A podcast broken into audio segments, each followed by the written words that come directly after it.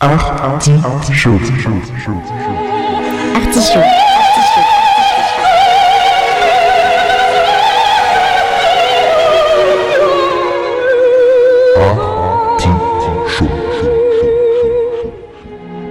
L'artichaut.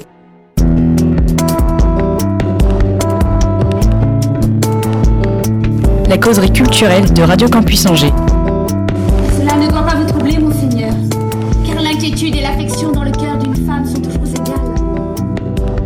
Sur deux, de 19h à 20h.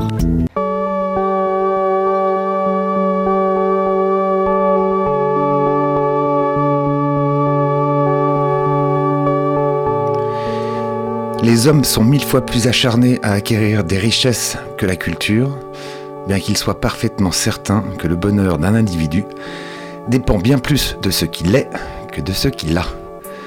Dans l'artichaut, on prend Schopenhauer au mot et on donne la parole à toutes celles et tous ceux qui soignent qui ils sont pour offrir un avoir intelligent, sensible et généreux. Au menu de ce 137e épisode, comme le temps passe, une causerie avec Emma Berthaud et Malik Sissé. La conversation promet d'être dense dans l'artichaut.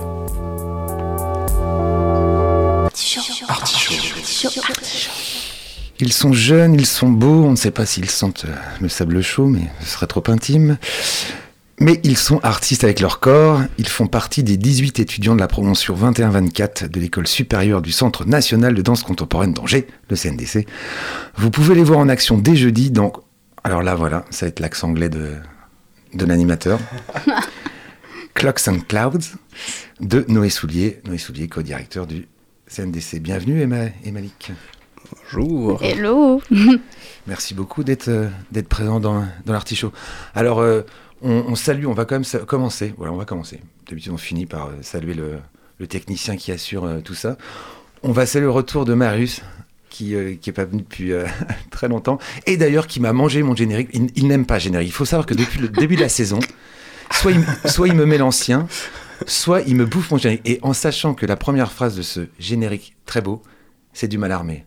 Hmm. Aux femmes, un baiser me tuerait si la beauté n'était la mort. Voilà, je, je le fais, euh, je, je me fais la voix de Malarmé, ce qui pour moi est quand même assez, assez fort. Euh, Il y a des questions rituelles dans cette émission. Vous n'avez pas y Yes. coupé. Hmm. Emma, où es-tu née? Je suis née à Paris. Ça arrive. Donc, euh, ouais, Paris, euh, voilà. Est-ce que je dois préciser euh, non, parce qu'on va, on va euh, faire du, ping- on va faire du ping-pong. ça euh, marche. Malik, Moi, je suis né à Saint-Malo, au bord de la mer. c'est un peu. Je sais- non, c'est pas Paris, c'est très sexy. Saint-Malo, Non, c'est vachement différent, sexy. quoi. j'ai fait exprès de mettre l'emphase euh, là-dessus. que- Il faudrait pouvoir avoir un, un pied à terre dans les deux, en fait. Hein C'est ça. Vivre à Voilà, Saint-Malo et temps équilibre, ouais. quoi. Mais généralement, quand on habite à Paris, c'est pas très difficile d'avoir un pied à terre à Saint-Malo. Non, hein. voilà, c'est ça. Après, ça dépend où à Paris, quoi. Et Ça dépend où est Saint-Malo aussi. Ouais. Euh, la deuxième euh, question rituelle, c'est euh, à, quel, euh, à quel moment dans votre... Alors vous êtes jeune, hein, Hmm. mais donc, Mm. donc ça va être plus facile pour vous que pour certains invités qui sont un peu plus âgés. Euh, Est-ce que vous avez un souvenir euh, assez précis ou pas d'un premier choc esthétique, d'un premier choc euh, culturel quand vous étiez euh, soit enfant, soit, euh, soit, un peu- soit euh, jeune ado soit- Est-ce qu'il y a, il y a une image comme ça, une musique, un film euh, Emma.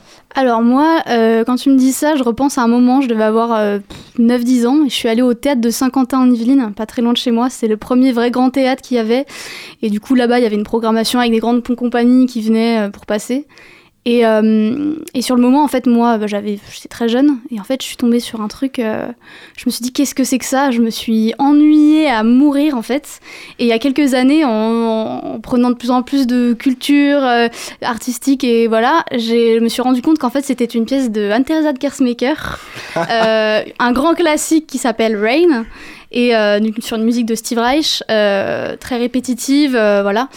Et voilà, en fait, euh, je me suis rendu compte que voilà, il y a dix ans quasiment, j'avais vu cette pièce sans me rendre compte, sans savoir ce que c'était. Et euh, voilà, avec plus de recul, euh, je comprends beaucoup plus et j'apprécie plus le travail surtout quoi. Alors c'est un apocryphe d'Éluard, on, lui attribue, hein, on attribue cette phrase à Éluard, mais c'est la culture. Il n'y a jamais de hasard, il n'y a que des rendez-vous.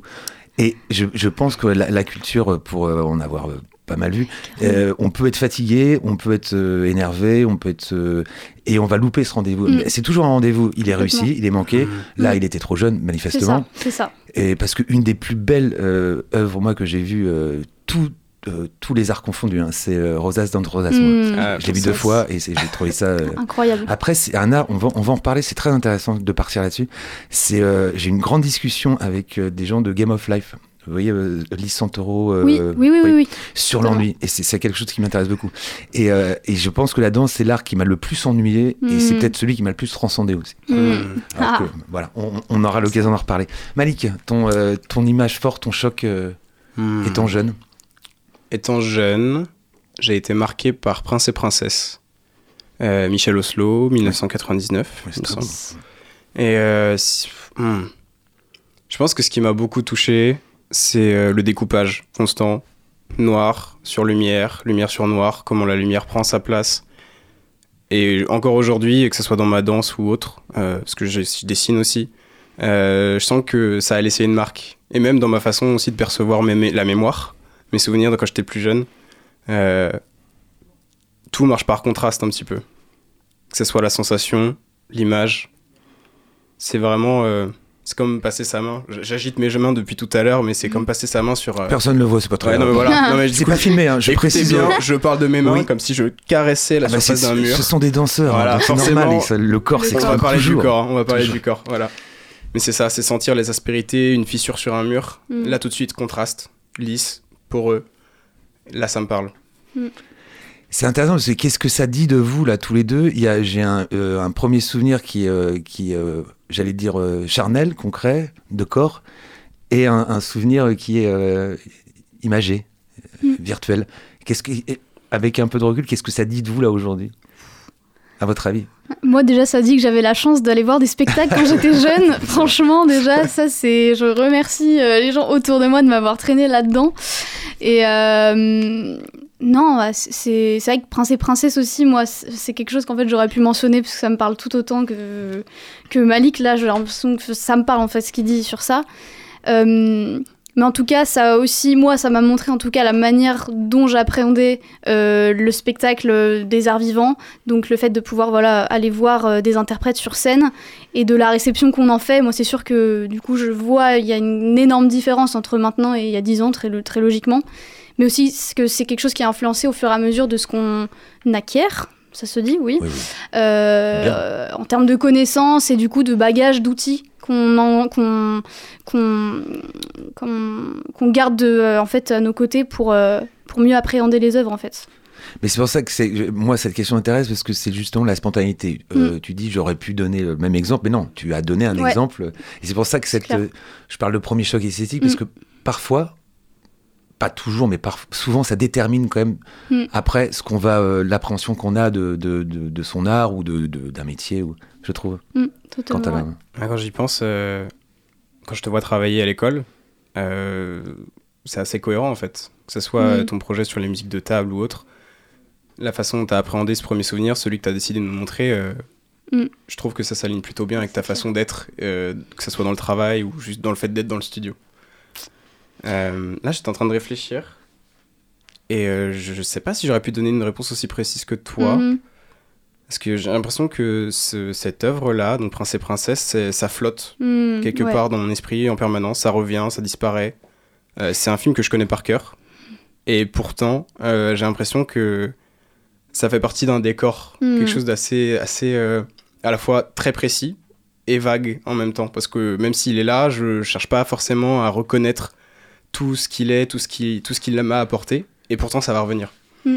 Et euh, alors, sans vouloir tout ramener à la danse, je, je vois qu'il y a, y, a, y a quelque chose de, de ça aussi dans, dans la répétition. Quand moi je danse, euh, je sens qu'il y a beaucoup de répétitions, beaucoup de repasser, euh, remettre une couche sur ce qui existe déjà, ce qui est déjà en tant que, en tant que tel, Mm. euh, voir jusqu'à où on peut le déformer d'ailleurs. Ouais, mais ce qui, ce qui est intéressant dans ce que tu dis, c'est que j'ai l'impression que ce cadre dans lequel s'inscrit l'œuvre Prince et Princesse, comme tu dis, c'est quelque chose de. C'est pas plus lisse, pas du tout ce que je veux dire, mais la manière dont tu l'abordes et l'effet que ça a eu sur toi aussi, comme c'est quelque chose, je pense, qui a fait partie de ton enfance et que tu apprécies d'une certaine manière euh, bien, bien spécifique, bien précise, c'est aussi pour quelque chose qui s'installe, je pense, dans notre. euh, bah, je sais pas, dans notre bagage en fait, interne, quand il y a des choses qui nous plaisent vraiment, qui nous, qui nous marquent euh, de cette manière, je pense que c'est des trucs qu'on intègre forcément en nous. Alors que moi, mon souvenir, il est plus. enfin, je le trouve sharp parce que euh, plus, plus dur, plus voilà, parce que c'était quelque chose qui m'a vraiment déplu sur le moment. Déjà, j'ai pas l'habitude de pas beaucoup Hmm. aimer certaines choses, et c'est ça qui m'a marqué, je pense. Et ça m'a un peu secoué dans le sens où euh, j'avais une vision très utopique du monde de la danse, très curieuse, et de voir quelque chose qui me bouleversait de cette manière-là, bah en fait, ça m'a, ça m'a vraiment euh, ébranlé dans- d'une certaine manière, quoi. Je me sentais vraiment euh, perturbée en fait du fait de pas aimer une œuvre chorégraphique alors que j'aimais la danse. Voilà. Mais c'est pour ça que dans ma question, je parle de choc esthétique, parce qu'on a Ouais. aussi euh, dans, dans cette. euh, co- comme on aurait un choc aussi euh, physique, il y a une partie de qui diffuse dans l'inconscient, et je pense à ce que tu disais tout à l'heure, Mm. Malik. Il y a peut-être quelque. Tu as peut-être des choses précises en tête, mais il y a aussi tout un inconscient qui travaille. Et, euh, et je trouve que ça correspond bien au mot choc et esthétique, puisqu'il y a des images qui restent. Mhm. Et choc, parce qu'il y a une partie aussi peut-être de plus, euh, voilà, de plus, euh, de plus freudienne, de plus. Mhm. Sans faire de Ouais. la psychanalyse de Francis mais il y, a- il y a quelque chose comme ça. Et Ouais. c'est pour ça que je parle de la prime jeunesse, parce qu'en général, on n'a pas toujours les mots et pas toujours la catharsis, le recul pour, euh, voilà, pour bien analyser. Et c'est c'est des, euh, c'est ce que tu viens de dire, en fait. C'est euh, quelque chose d'assez brutal. Mm. Ouais. Euh, Jacques Chancel, alors évidemment, vous êtes beaucoup trop jeune pour avoir connu ce monsieur. Jacques Chancel qui animait les, euh, Le Grand Échiquier, qui était une émission euh, à l'époque où il y avait, il y avait trois chaînes. hein. Il y avait une question qui, un peu la question qui tue, c'était de demander à ses, aux invités et Dieu dans tout ça. Et moi, ma question qui tue, c'est et l'école dans tout ça? Alors comment ça se passe l'école? Ah. Alors je parle pas du. CNDC, je parle de l'école, hein, de, Mm. de votre parcours scolaire. hein. D'accord. Oui, non, rien à voir avec le. Alors, pour ma part, donc euh, bon, voilà, je suis née. euh, j'ai, j'ai, j'ai quel âge maintenant? J'ai, je vais sur mes 19 ans. Non, je vais sur mes 20 ans. Waouh, c'est compliqué de se souvenir de son âge, quoi. Ah, c'est la- Euh, c'est un peu la bascule au niveau non, euh, quand mais même, c'est jeune ça. vieux quoi, 20 ans, je pense qu'il y a une rupture. Un Bah, c'est la vingtaine, compter, c'est, c'est différent. non, donc voilà, donc j'ai 19 ans. Euh, du coup, je, donc j'ai fait un, un parcours assez classique euh, du début jusqu'à fin collège. Euh, et puis moi, depuis le milieu du collège, j'ai toujours ressenti une énorme frustration du fait de ne pas pouvoir exercer la danse autant que je voulais. Parce que déjà à ce moment-là, je voulais me projeter professionnellement dans la danse. Et du coup, Elle, date de quand cette, euh, cette envie-là? Parce que ça a l'air d'être euh, Alors, donc là j'ai en toi 19 depuis ans. tellement longtemps. Euh, j'ai commencé la danse assez jeune, Classique, comme loisir. euh, jazz d'abord, quand j'avais 4 ans. La rencontre avec le hip-hop aussi qui m'a beaucoup marqué à mes 10 ans. Et pour un peu compléter tout le, tout le truc, j'ai voulu commencer la danse classique euh, à mes 12 ans. Et donc euh, ces 12 ans, cet âge-là, en fait, c'était vraiment le moment où je voulais concrétiser euh, ce que je voulais faire. Et j'étais persuadée que ma place ne pourrait être nulle part ailleurs que dans la danse. Et donc d'avoir commencé du classique aussi, c'était pas forcément par un choix plaisant, c'était plus pour agrandir, élargir ma technique, l'approfondir. Et donc du coup, dès ce moment-là, donc j'étais en cinquième, j'ai voulu pour le lycée partir en cursus horaire aménagé.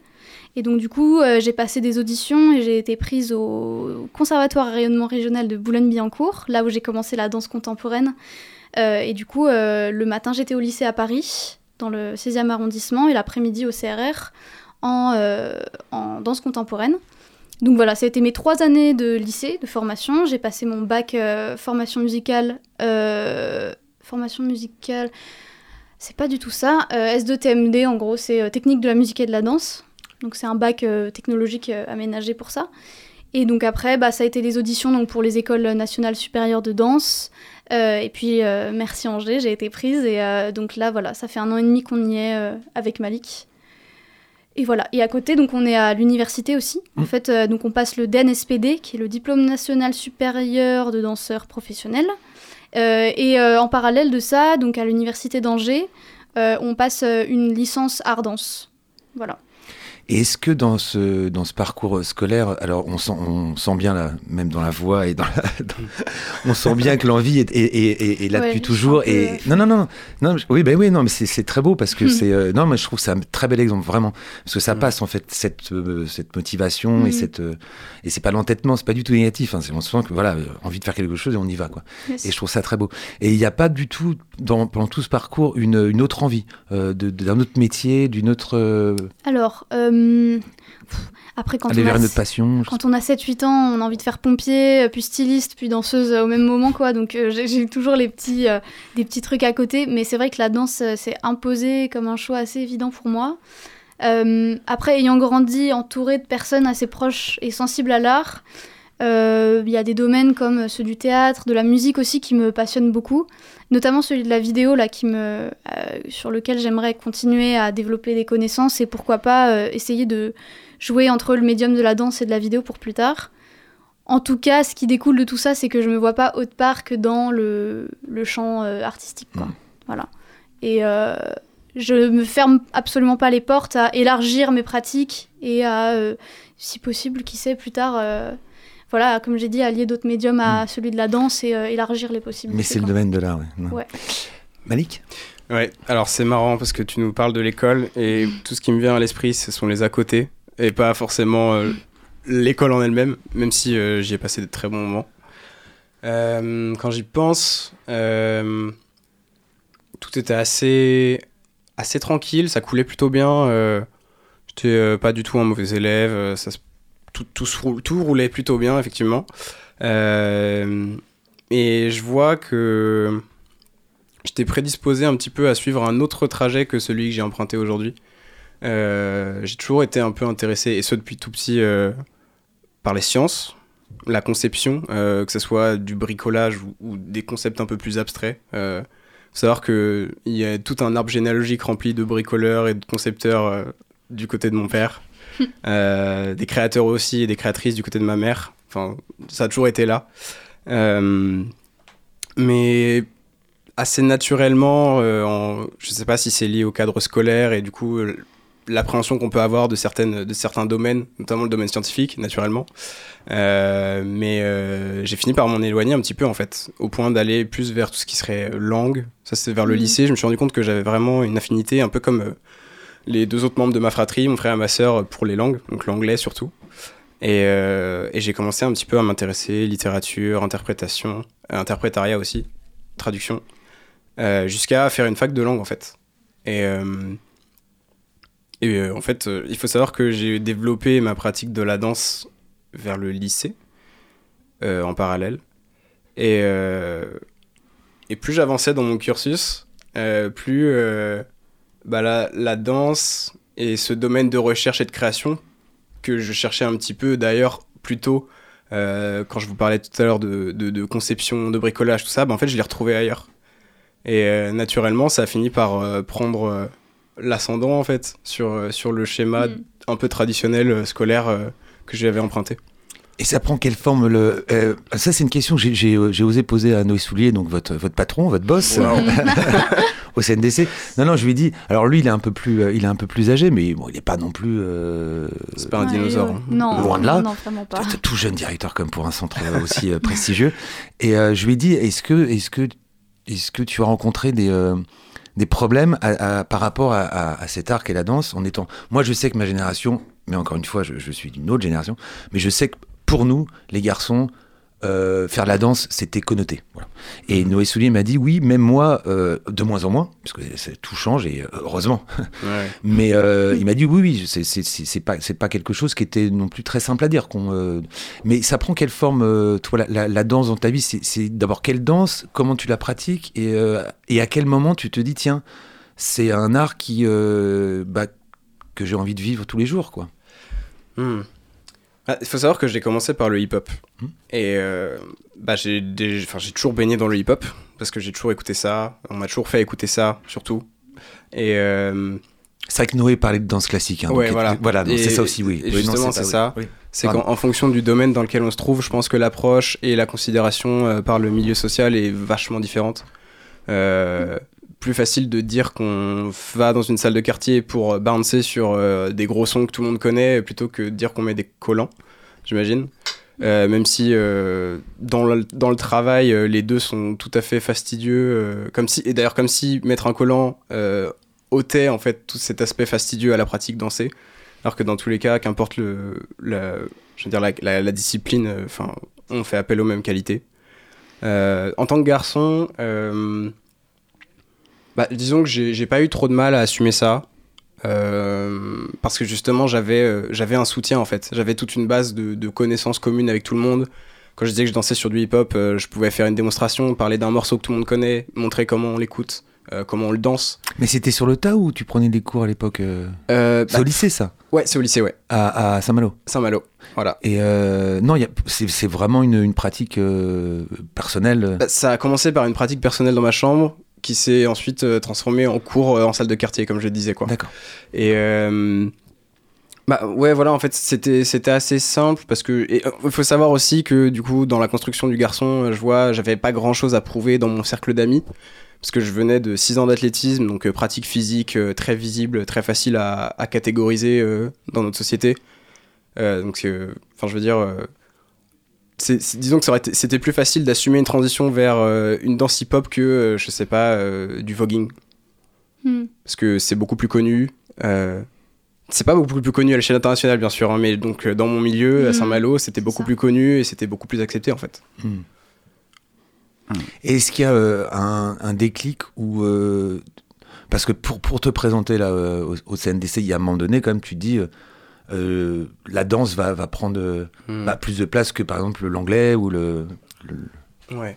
Euh, je vois que il y a quand même une grosse différence entre la façon dont je perçois, dont je perçois encore aujourd'hui la danse et dont je percevais la- l'athlétisme quand j'en faisais encore à l'époque. C'est-à-dire qu'il y en a un, c'était exutoire, euh, effort physique brut, un peu de technique, juste pour se vider, pour se, pour se, se construire physiquement. Et la danse, c'est un domaine de recherche. Enfin, c'est une discipline à part entière où on peut lire, on peut faire des recherches sur papier, faire des recherches dans le corps. En fait, il y a tout un panel de, de- de- d'ex- d'expériences et d'expérimentation qui s'ouvre. Et euh, bah, du coup, j'ai envie, de dire que une fois qu'on ouvre la porte, euh, en fait, on, finit par se perdre. Et enfin, quand je dis se perdre, c'est euh, toujours découvrir quelque chose de nouveau. Donc moi, par exemple, à partir des cours de hip-hop, j'ai commencé à rajouter du contemporain, un petit peu de classique, du modern jazz. Et en fait, de fil en aiguille, je me retrouve à, à intégrer euh, le conservatoire de Rennes pendant un an. Et, et même dans ma tête, je vois qu'il y a un déclic parce que je reviens vers l'institution en fait. Euh, Avant, c'était des cours un peu informels pris par-ci par-là. Et euh, là, le fait d'intégrer donc un conservatoire régional, ça donne un cadre, une rigueur, une base de connaissances que j'avais pas. Euh, je connaissais pas Kershmaker ni son travail euh, en 2020 par exemple. enfin, Mhm. c'était. Bah, des- Emma le connaissait mais elle aimait pas. donc. Voilà, donc en fait ça veut rien dire. Mais ouais, voilà, euh, disons que de fil en aiguille, on, on se retrouve euh, assez. euh, bah, on, on est intéressé par quelque chose. Euh, notre curiosité est tellement piquée qu'on peut pas s'en détourner. Bah, du coup, on, on essaye de- d'entrer au CNDC, quoi. Et euh, vous connaissiez le. Alors, ça, c'est vraiment la partie. euh, on est sur Radio Campus Angers. Oui, il faut que je le rappelle. Vous êtes bien un artichaut. Vous êtes avec deux beaux danseurs du, de l'école supérieure du CNDC, Emma et Malik. Euh, vous connaissiez, euh, avant de vous. euh, vous avez postulé, je suppose, pour plusieurs écoles. Vous connaissiez Angers? Oui, c'est- c'est réputé- c'est vraiment réputé euh, comme, euh, comme Bah, du école. Ouais, comme on disait, euh, donc c'est le CNDC d'Angers fait partie des écoles nationales supérieures de danse en France. Ce fut la première dévolue à la danse contemporaine. Exactement. En 78. France, ouais, Eh oui, Nicolas. ça. Donc déjà à partir de ce moment-là, sûr que Angers a quelque chose euh, de différent, en tout cas de ce qu'on peut voir des autres qui donc proposent un cursus euh, et de danse contemporaine et de danse classique par exemple. Donc là voilà, on est entièrement dédié à la danse contemporaine. Euh, donc moi c'est par exemple euh, via une professeure que j'avais euh, au régional de Boulogne au conservatoire qui m'a qui vient en fait euh, du CNDC d'Angers à la base dans l'équipe et donc du coup qui m'a orienté vers ce choix mais bien évidemment euh, j'ai personnellement fait des auditions pour Oui, c'est ce qui est lieux, logique. hein, mais c'est comme ça. pour les grandes écoles ou pour. euh, C'est ça. euh, on mise sur plusieurs choses Pour école de journalisme aussi. ouais, c'est ça. Ah, pour ma part, euh, le CNDC, je l'ai découvert euh, au cours de recherche. Donc, euh, j'étais en train de me, de, de me renseigner. Je, je, je scrollais littéralement sur Spotify. euh, J'en cherchais des voilà, podcasts sur c'est la là que ça trahit leurs âges, vous voyez. Voilà. Alors moi, moi, moi, moi, moi, ma phrase, je cherchais, ça allait, puis à un moment donné, je l'ai perdu. Je scrollais, sur la- là, je l'ai perdu. Voilà. Mais l'auditeur n'est pas perdu, parce qu'il a le même âge que vous. Allez, on est- Voilà. Donc, Donc je scrollais sur Instagram avec mon index et mon téléphone et euh, je tombe sur un podcast de Noé Soulier euh, qui euh, commence à parler à la fois de son travail et euh, du coup de son, accession au poste de directeur du CNDC. Et du coup là, en fait, encore une fois, c'était dans, mes recherches un peu hasardeuses, je tombe sur quelque chose qui me semble être quand même un peu un monument vu de loin. Quelqu'un qui explique aussi bien son travail, quelque chose d'aussi carré, un principe très simple, celui des, actions, des, des- verbes d'action pour aller justement ensuite créer des pièces entières. Enfin, moi, de loin, en tant que néophyte, je me dis, euh, waouh, là, du coup, il y a peut-être Mm. quelque chose à comprendre. Ah, il est puissant quand il Ouais. parle de ça. Ouais. Et on va rappeler l'auditeur que vous pouvez retrouver l'émission aussi de Noé Soulier, l'artichaut avec Noé Soulier, qui euh, sur le www.radiocampus radiocampusangers.com. Je voilà, je nous fais de la pub et euh, celle-là aussi va être bientôt euh, en ligne. Mais pour l'instant, on on est en direct et on va, euh, eh ben, on va vous laisser euh, annoncer. De, bon, des fois, on des annonces, des fois, on annonce. Là, j'ai envie qu'on annonce. Vous allez annoncer le morceau de musique que vous avez choisi pour euh, l'émission ensemble. Yes. Alors, Ouais. Il n'y en a pas un qui a eu un peu plus le dessus. hein, que- non, c'était Alors, vraiment. On nous a posé la question il y a euh, environ une 30 minutes, je pense, et on a réussi à collaborer euh, dans cette prise de décision, et c'était assez admirable, je pense. Du coup, l'artiste en question, c'est Flying Lotus. Et on a choisi Getting There de l'album Until the Quiet Comes. Et en quelques mots, euh, pourquoi ce choix? Qu'est-ce qui vous fait vibrer dans ce morceau? Parce que ça peut, être des, ça peut être des sensations différentes, c'est pour ça que ça m'intéresse. Mm. Bon, pour ma part, c'est le, le- la couleur que dégage cette musique. Il y a certaines choses, c'est bête à dire, mais qu'on ne peut pas vraiment expliquer verbalement. Euh, et venant aussi euh, d'une danse assez hip-hop et impactante, euh, en tout cas, vous verrez en l'écoutant euh, une espèce de, de ce beat hip-hop qui est vraiment très entraînant et du le choix de l'instrumentation aussi et de la voix de donc de Nicky Randa qui Mhm. est en featuring sur ce track. Voilà, c'est ce qu'on aime passer en studio pour commencer une bonne session entre nous et euh, ça fait plaisir quoi.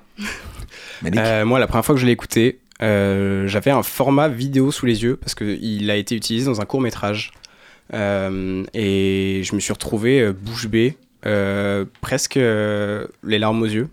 Les larmes aux yeux, je pourrais dire. Et euh, disons que le son, le son m'a ôté les mots. Et c'est quand j'ai commencé à danser que j'ai commencé à sentir euh, sa force et, ce qu'il faisait ressentir chez moi en fait. Euh, j'ai à la fois l'impression d'être dans l'eau, j'ai l'impression de, de, m'endormir doucement tout au long du morceau. Euh, j'ai l'impression d'être plus vivant que jamais.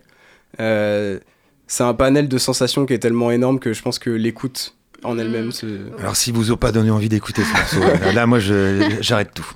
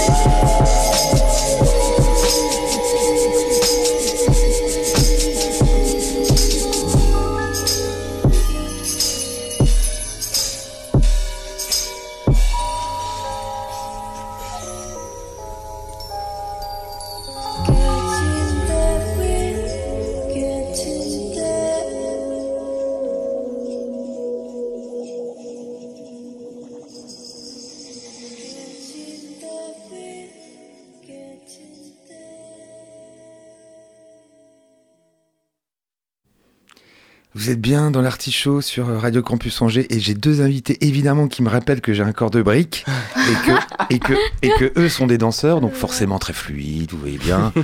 Très de, voilà, très classe, très. Et moi je suis comme un piquet devant le micro, voilà. Alors c'était leur choix musical, euh, ça porte bien son nom, un Flying Lotus, hein, c'est très, Yes. hein, ouais, Ouais, très ouais, planant. ouais. Voilà, voilà. Euh, vous êtes en compagnie de d'Emma et de, et de Malik, qui sont deux étudiants parmi les 18 de l'école supérieure du Centre national de danse contemporaine, CNDC, d'Angers.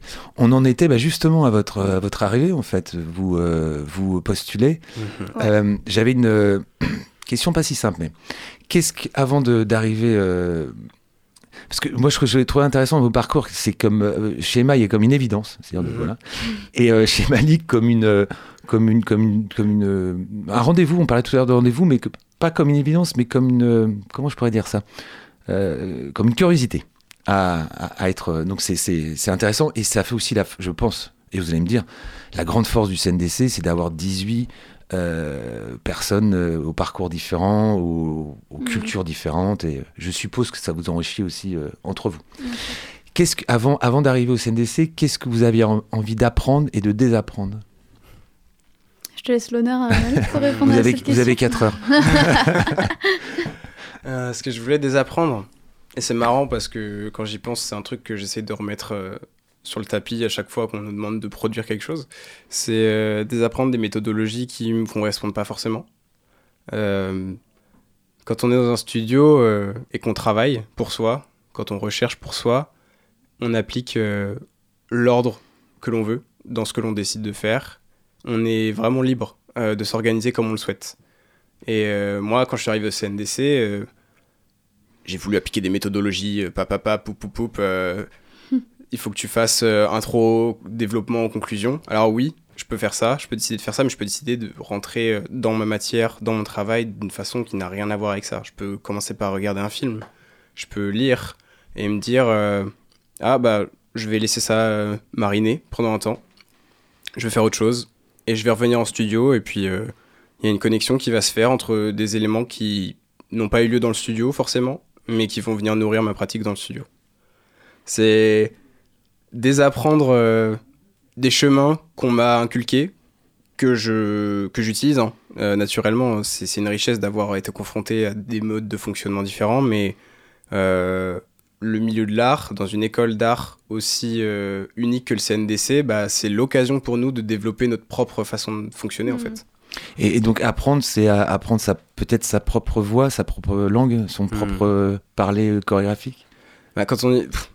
Alors, il faut savoir que notre cursus, c'est littéralement euh, atelier sur atelier. Donc, on passe euh, une semaine, ou deux, ou trois, ou des fois quatre, à rentrer dans la matière euh, d'un artiste ou d'une artiste, d'un chorégraphe, donc dans un répertoire, et euh, s'en imprégner, voir si on réutilise des choses ou non. Donc, d'une certaine façon, euh, on, peut, on, on peut dire que, que, que oui, en fait, on apprend à faire notre propre... euh, on apprend à, à- à- à trouver notre propre chemin et notre Mhm. propre pratique à nous. Emma Non, mais c'est intéressant parce que, parce que Malik a donné des exemples très concrets sur euh, ce qu'il a désappris lui. Moi, je pense qu'avant d'arriver au CNDC, euh, venant, je pense, d'un parcours qu'on peut considérer un peu plus académique, euh, structuré, institutionnalisé, pour ce qui est de la danse contemporaine majoritairement, en fait, j'ai. En fait, le CNDC, pour moi, ça a été l'occasion déjà d'apprendre à désapprendre, en fait. Parce que je pense qu'avant le CNDC, j'avais pas euh, cette attente de désapprendre, déstructurer des choses. Pour moi, je pense qu'il y avait un, désir tellement puissant de vouloir rentrer dans cette école que je la voyais plus comme. euh, et c'est ce que ça représente d'ailleurs, un- une boîte à outils, une caisse à outils avec plein de choses que j'allais manger, et digérer et réutiliser. Donc c'est ça, mais dans un sens, c'est. euh, enfin, je vais pas répéter, mais c'est ce qu'a dit Malik, c'est déconstruire énormément de choses qui sont ancrées de manière inconsciente en nous. Et euh, bah, du coup, c'est en désapprenant des choses que justement on arrive à réapprendre, mais d'une autre manière, pour se construire nous-mêmes euh, voilà, en tant qu'artiste, euh, Mhm. indépendamment de toute autre chose. Quoi. Et est-ce que vous avez déjà, euh, ça, ça peut venir, je pense, avec le cursus, mais euh, je sais que pour avoir interviewé des, euh, mais des gens comme euh, étudiants aussi, comme vous, et- ou des, euh, des danseurs un peu plus, j'allais dire expérimentés, mais âgés, quoi. Et, est-ce que vous avez déjà, vous, une idée d'être chorégraphe, d'être danseur, enfin interprète Parce que les chorégraphes sont tous- à peu près tous danseurs, mais chorégraphe, interprète. Est-ce que le CNDC vous, vous guide dans, dans une, plus vers une voie que l'autre?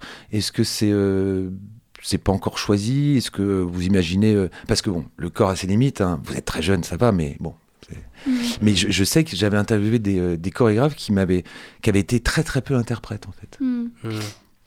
Bah ouais, en fait, du coup, euh, ça c'est un truc que j'ai appris par exemple en arrivant au CNDC. euh, dans euh, le fait de se considérer interprète ou chorégraphe, euh, on l'a toujours abordé comme si c'était deux choses qui étaient euh, euh, très différentes l'une de l'autre, alors qu'au final, euh, la barrière entre les deux est plus fine que ce qu'on imagine.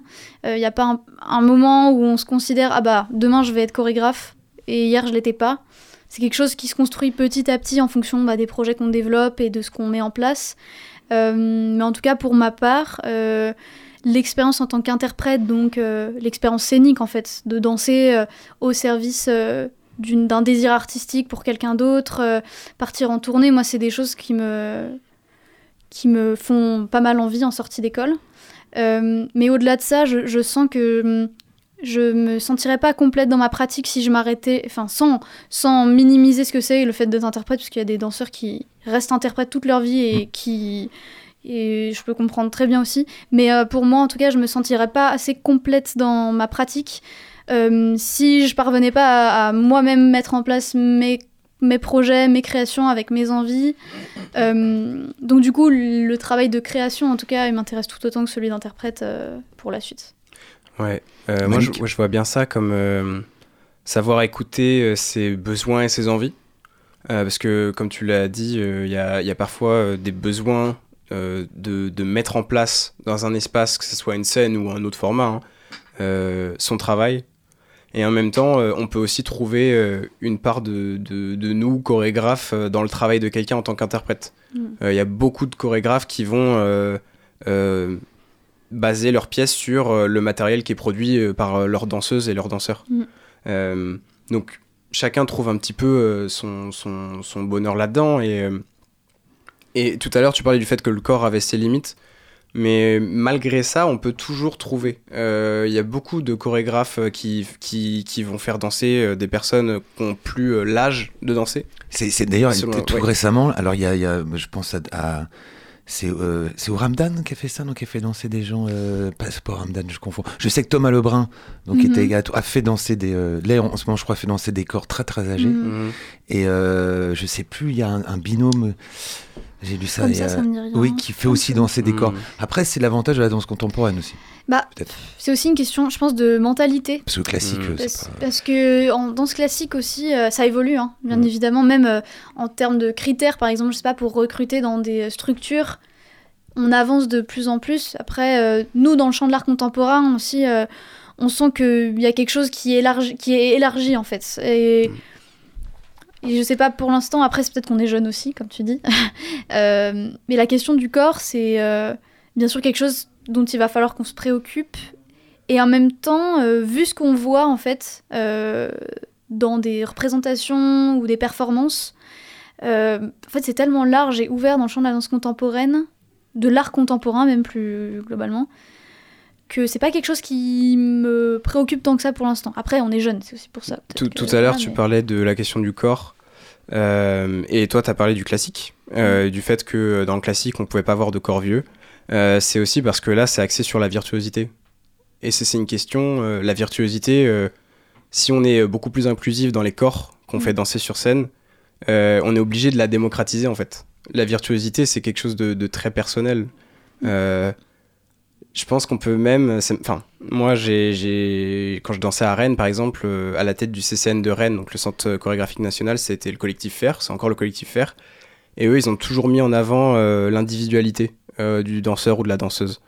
Et, et, ils ont posé cette euh, individua- individualité-là comme une richesse, une richesse absolue, inestimable. Et, et du coup, la virtuosité, elle est là. Mm. Euh, non pas parce que la personne s'est levée la jambe très haut, mais parce que euh, son corps euh, parvient à véhiculer et à se mouvoir d'une façon qui lui est propre et qui sera forcément juste. tu veux peut-être rebondir là-dessus. Non, c'est juste par rapport à la virtuosité, parce que la notion de virtuosité aussi, c'est un peu un sujet qui fait débat. C'est comme qu'est-ce qu'on considère comme quelque chose de, de tec- technique ou pas? Parce que la virtuosité, par exemple, en musique classique ou en danse classique, dans, dans ce répertoire-là, bah, ça va être en termes d'exécution, de- d'un pas technique, à quel point est-ce qu'il est bien fait ou pas. Donc là, la subjectivité pour moi est moins prédominante c'est ça. euh, dans la vision de la virtuosité. Mais là, après, ce que mentionne Malik, c'est une toute autre virtuosité dans un autre cadre, enfin, vu d'une- autre fenêtre vraiment. Donc, du coup, je pense que ça dépend du, du milieu aussi dans lequel on est. euh, Mhm. Ça, vraiment, c'est différent sur ce Puis, point. euh, enfin, la danse contemporaine, c'est vraiment le plus gros fourre-tout Ouais. qui existe en fait. Tellement de pratiques qui viennent le nourrir, que ce soit le hip-hop, la capoeira, je sais pas. Toutes les pratiques physiques vont trouver leur place là-dedans. Mhm. nous, dans notre cursus, on fait du jiu-jitsu brésilien parce que ça vient nourrir notre mouvement et on s'en est rendu compte. Donc en fait, euh, tout à l'heure, tu parlais de subjectivité. Bien sûr qu'elle a sa place parce que tout le monde vient dans la danse contemporaine. Mhm. Puis, je, en ayant écouté donc l'émission de la, la semaine dernière où Marion Colletter donc parlait avec euh, Malik, euh, elle a dit quelque chose sur ce qu'on considère comme l'art contemporain aujourd'hui qui m'a beaucoup marqué, c'est que on utilise l'étiquette entre guillemets d'art contemporain, mais en fait, euh, au- je pense que ça ne définit pas forcément une esthétique ou euh, une catégorie de choses, mais ça définit plus ce qui quelque chose de temporel et qui est actuel en se fait. maintenant. C'est ça. Ce qui se crée maintenant. Ouais. c'est ça. Mais C'est un peu comme le, le- le fourre-tout des musiques du monde. C'est Et, euh, c'est ça. Non mais grave. Et, euh, et en fait, le rock, c'est la musique du monde anglais. euh, C'est la ça. country, c'est la musique du monde C'est ça. américain. Voilà. Donc, musique du C'est monde. ça. euh, ouais. Et, euh, Ah ouais, grave. et euh, j'avais une, une question aussi, un, un- un- peut-être un, un peu, pas intime du tout, mais un peu compliquée. Qu'est-ce qui reste Alors, encore une fois, voilà, vous avez, vous avez un parcours de vie assez, assez court, mais qu'est-ce qui reste de la petite Emma euh, aujourd'hui Qu'est-ce qui reste du petit Malik aujourd'hui Et qu'est-ce qui est parti Ah oui, ouais, Oh J'arrive, je vais réfléchir dehors, j'arrive. Euh, pff, ce qui est resté pour ma part et ce qui restera toujours, je l'espère, euh, c'est, euh, je sais pas, il y a une espèce de, de naïveté dont je pense que je suis vraiment consciente dans ce désir un peu euh, inépuisable de vouloir continuer là-dedans et de me voir nulle part ailleurs que là, même si du coup depuis j'ai évolué et euh, que j'ai pu accéder à, à plus de difficultés qu'avant au final, je me vois toujours être que dans ce milieu-là, en tout cas plus dans celui-là qu'un autre. Et donc ça, ça restera, euh, j'espère, mais c'est toujours resté et j'en ai jamais douté, même si j'ai eu des moments, euh, bah, comme tout le monde, quoi, où on se sent moins bien par rapport à sa pratique euh, et à soi. Euh, et ce que j'ai perdu, enfin ce que j'ai laissé de côté, oh là là, Mais peut-être rien. hein, non, Peut-être rien, peut-être rien. Hmm, non, je pense que c'est dans ma manière d'appréhender les choses, encore une fois. Euh, je dirais pas que je me suis séparée ou que j'ai laissé des choses de côté, mais plus qu'elles ont évolué aussi avec moi. Euh, pour devenir plus lucide sur certaines choses. Euh, ouais, c'est ça. Plus- avoir plus conscience de certaines choses, et puis après, là, c'est très, c'est très large ce que je dis, mais du coup, ça a un impact sur euh, tout le reste, quoi. Je dis toujours qu'on passe toute sa vie à, à- à- à savoir ce qu'on n'aime pas, mais à savoir ce qu'on aime, c'est beaucoup plus. C'est ça. Malik, Ce qui reste. du, du Euh, petit Malik Malouin. Ouais, je suis en train de voir. Alors, je pense que l'aparté est nécessaire. J'ai grandi à Saint-Père-Marc-en-Poulet. C'est pas Saint-Malo, c'est à 8 minutes en voiture de Saint-Malo. Et euh, c'est la campagne. Et voilà, donc voilà où je voulais en venir. J'ai grandi dans un jardin rempli d'insectes, de plantes, de tout ce qu'on veut, de mes parents qui m'appellent pour retourner manger avant que je ressorte et que je joue avec le chat du voisin et que je regarde les coléoptères euh, butiner, les abeilles et que j'en écrase une sans faire exprès. Euh, ouais, vous voyez, plein de choses, plein de choses. Et je pense que ça, c'est un truc qui reste encore aujourd'hui. C'est moi dans un environnement qui a été créé parce que c'est un jardin, mais qui fonctionne. Un espace sain, un espace qui communique, qui interagit. Euh, ça, c'est là. Ça, c'est là toujours. Que ce soit dans ma pratique de la danse, dans la façon dont j'essaye d'établir un espace autour de moi avec mes proches ou mes collaboratrices. Toujours. L'environnement qui fonctionne. Comme le vivarium. Quand on recrée un espace, il y a des règles pour qu'il puisse fonctionner. Qu'il puisse se nourrir, qu'il puisse être dans un cercle vertueux. Et ça, je pense que c'est ce que j'essaye de faire perdurer encore aujourd'hui. Je sais pas si c'est quelque chose d'actif. Peut-être qu'à un moment, c'est ça relève du besoin. Mais je pense que si quelque chose, si quelque chose reste, perdure encore aujourd'hui, euh, c'est ça. Et ce qui n'est pas là, ce qui est absent, ce que j'ai perdu, bah, je saurais pas le dire. Non, mais Je, bien. je c'est me bien. dis ça parce que peut-être que je saurai le jour où je vais me demander où, où est passé le moi qui, je sais pas, rêvait de devenir une star ou d'aller Mm. euh, sur la station spatiale internationale. Peut-être qu'à un moment ça va me manquer et là je me rendrai compte que ça a disparu ou que ça souhaite revenir et que c'est dormant. Mhm. Non, c'est. euh, Vous avez des bons clients hein, quand même hein, dans l'artichaut là. Non, ils sont. Je sais pas comment sont les. Je sais pas comment sont les 16 autres, hein, mais Ce sont des artichauts bio. Ouais, ouais c'est- ça. mais s'ils parlent tous comme euh, comme vous là, c'est. euh, euh, oui, j'avais cette cette ultime question. Alors vous voyez que c'est pas du tout une émission de com. On va quand même parler un peu de l'activité du CNDC parce que vous, êtes dedans. euh, vous dansez cette semaine. Ouais. Euh, non, ma, ma, ma dernière question sur l'ambiance, j'ai l'impression que, euh, moi ça fait très longtemps que je, je connais l'école, j'ai pu rencontrer, j'ai l'impression qu'il n'y a pas de concurrence euh, entre vous au sein de l'école. Est-ce que c'est une euh, réalité ou c'est... La concurrence est impossible. De par le fait que nous sommes des gens très très différents les uns des autres et qu'on risque très peu en fait de se retrouver euh, dans une situation où euh, comme on a des profils similaires, euh, bah on a peur Mm. qu'on prenne plus l'autre que nous parce que telle raison, telle raison. Euh, c'est ça qui fait la richesse de la promo de toute façon, on l'a dit. Donc en fait on joue pas vraiment tous dans les mêmes euh, pas dans les mêmes courbes et dans le on est on est très différents quoi. Mm. Donc c'est Puis c'est aussi la façon dont on considère notre pratique. hein. Mm. Euh, on est dans un domaine artistique, on n'est pas là euh, pour, euh, je sais pas, moi, vendre des télés. ouais. Enfin, Il y a une démarche euh, de production, vente de nos qui, qui est présente bien sûr parce que on, on- on- on a des recherches, on en fait des pièces, on, on doit faire tourner ces pièces là et, et quand on se pose la question de est-ce que je fais tourner cette pièce pour me faire beaucoup d'argent ou euh, pour euh, nourrir l'art, euh, bah, on, on- on finit par savoir en fait pourquoi on n'est pas en concurrence les uns avec les autres parce qu'on est tous là pour la même chose. On- Alors, hmm, j'essaye de voir comment je peux dire ça sans, sans que ça sonne un petit peu euh, plan-plan, mais Vas-y. disons qu'on vit pour l'art. En fait, c'est- aussi simple que ça. Euh, on, dé- on, on a dévoué euh, notre temps à l'art, à la pratique artistique, et euh, elle penche pas d'un côté ou de l'autre Mm. en fait. Et puis pour finir sur un petit truc un peu plan-plan, mais qui est réel Mais, pour mais moi on aussi. peut être plan-plan dans l'artichaut. On, a tout- on a tout- tous les droits dans l'artichaut. On peut être, on peut être neuneux, on peut être plan-plan. Alors, il y, y y a des frontières, hein, Des évidemment. Non, évidemment. Non, non, il y a pas évidemment tout ce qu'on connaît raciste là, mais plan-plan et neuneux, moi ça me va. Moi, Ça je suis un grand romantique. Moi, je mets- mais je suis un romantique. Vous saviez. Non, mais c'est pour dire qu'au final, euh, la concurrence, c'est comme si on n'avait pas besoin de l'autre aussi. Et au final, quand on y pense, dans... que ça soit en tant que de se construire en tant qu'individualité, euh, humainement ou dans le travail, au final, on s'inspire toujours de ce qu'il y a autour. hein. Et toutes les grandes pièces qu'on a vues, elles se sont forcément basées sur des inspirations euh, d'avant, des choses de l'extérieur. Donc au final, euh, c'est une manière de se nourrir les uns Mm. des autres. qui est- Alors, je viens invalider tout ce qu'on vient de dire. Je me dis qu'en fait, on peut avoir de la concurrence, oui, mais j'ai l'impression que ça aussi. reste quand même dans une dynamique un peu vertueuse, vertueuse Oui, dans le sens Oui. où c'est euh, Alors c'est pas, c'est, c'est- on appelle ça, c'est, l'émulation. plus que Voilà. la compétition de l'émulation. Ouais. Très bien.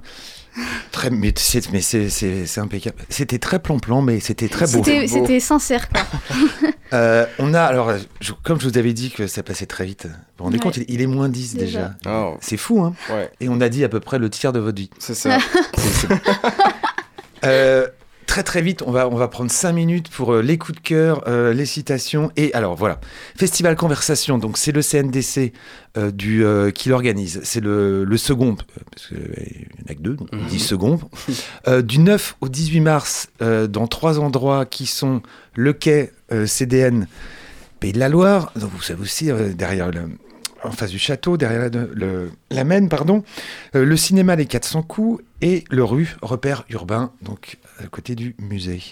Euh, on va donner la première date parce qu'ils sont concernés, donc euh, c'est la rencontre entre les étudiants du Conservatoire de Paris, CNSMDP, et de l'école du CNDC, dont font partie évidemment nos invités. Donc ils vont danser une, une- une création de Noé Soulier. Euh, on s'est rencontrés dans le train, vous l'aviez joué à Paris et C'était, oui, c'était moi. Voilà. J'avais traversé ce wagon avec mon sac du CNDC Waouh. Mais non et tout- toute l'école et euh, voilà, je- euh, complètement grillé. Oui, oui, oui, Je devais être en train de dormir, Ouais, de me reposer. complètement grillé. Bref, euh, ça s'appelle Clouds and Clouds et euh, c'est jeudi 9, euh, vendredi 10, donc jeudi prochain et vendredi prochain à 19h dans le forum du Quai. Et, et puis, bah, c'est, c'est un, moi, je vous conseille ce festival. Il y a des très très belles pièces. Bon, alors, vous ne pourrez pas croiser Emma euh, le jeudi soir de drumming, puisque c'est Kersmaker. Elle n'aime pas Kersmaker. Ah. vous n'allez pas la croiser. Non, non, c'est faux. Non, il y a des pièces. Il y, a- y des pièces. Il y a, il y a aussi une pièce iconique de, de Maggie Marin. Une belle Euh, je- ouais. Euh, moi, pour moi, c'est euh, son autre pièce que je trouve. euh, Euh, Maybe. Maybe, ouais. Hmm.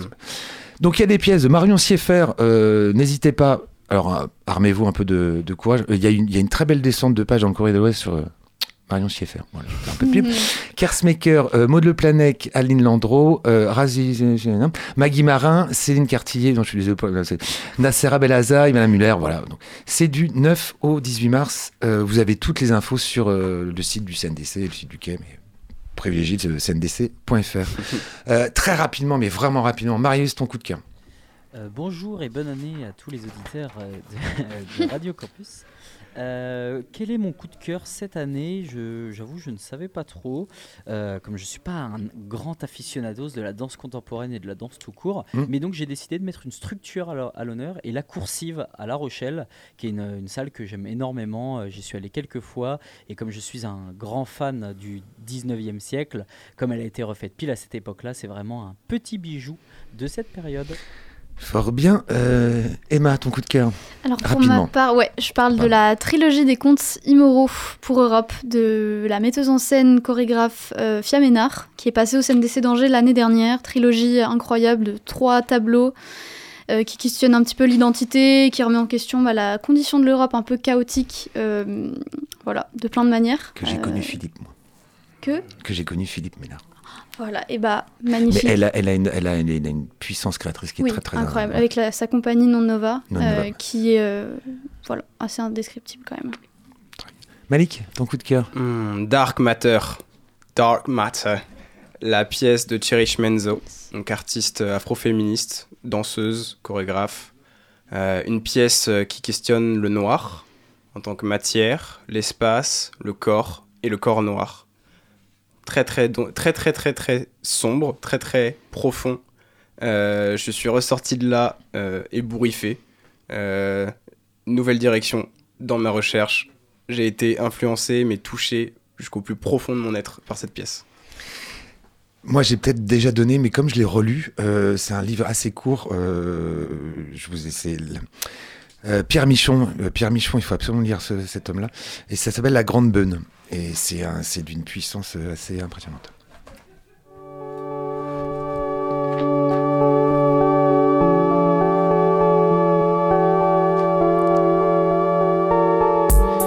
Fin de l'artichaut, saison 10, épisode 137. Un grand merci à nos invités Emma et Malik. Maintenant, je, je donne plus les noms parce qu'on on est proches. euh, je- On est, on est ça, intime là, on c'est est voilà. a nos deux danses. vous revenez quand vous voulez. Euh, le Facebook, je ne sais pas où il est, dans la nature, peut-être avec les, euh, avec les animaux de du côté de Saint-Malo. Il se balade, mais bon, on va la retrouver. Euh, la rediffusion, c'est important, mercredi à 14h sur 103 FM. Le podcast, euh, comme nous sommes très efficaces, il va être euh, très rapidement en ligne. Et après Nietzsche, René Char, Camus, Whitman, Baudelaire, le cinéma et Paul Éluard, voici Jules Renard. Les hommes naissent égaux, dès le lendemain, ils ne le sont plus. Oh là là. Non, mais rien à dire. Bien Alors là, là Emma, tu, tu, tu oublies ce que tu oublies. C'est Jules Renard, hein. c'est très miso, c'est 19e, c'est mon époque. ouais. Voilà. On ne dira rien. La femme est un roseau dépensant. Hmm. Alors ce- celle-là, celle-là c'est pareil, elle est à méditer, je trouve. hein. Il n'y a pas d'amis, il n'y a que des moments d'amitié. Celle-là est aussi assez puissante. L'ironie et la pudeur de l'humanité. Oh oui. Oui. Oh, oh. Ah, ah. Vrai. Le travail pense, la paresse songe. À retrouver sur le www.radiocampusangers.com. Prochaine représentation dans 15 jours.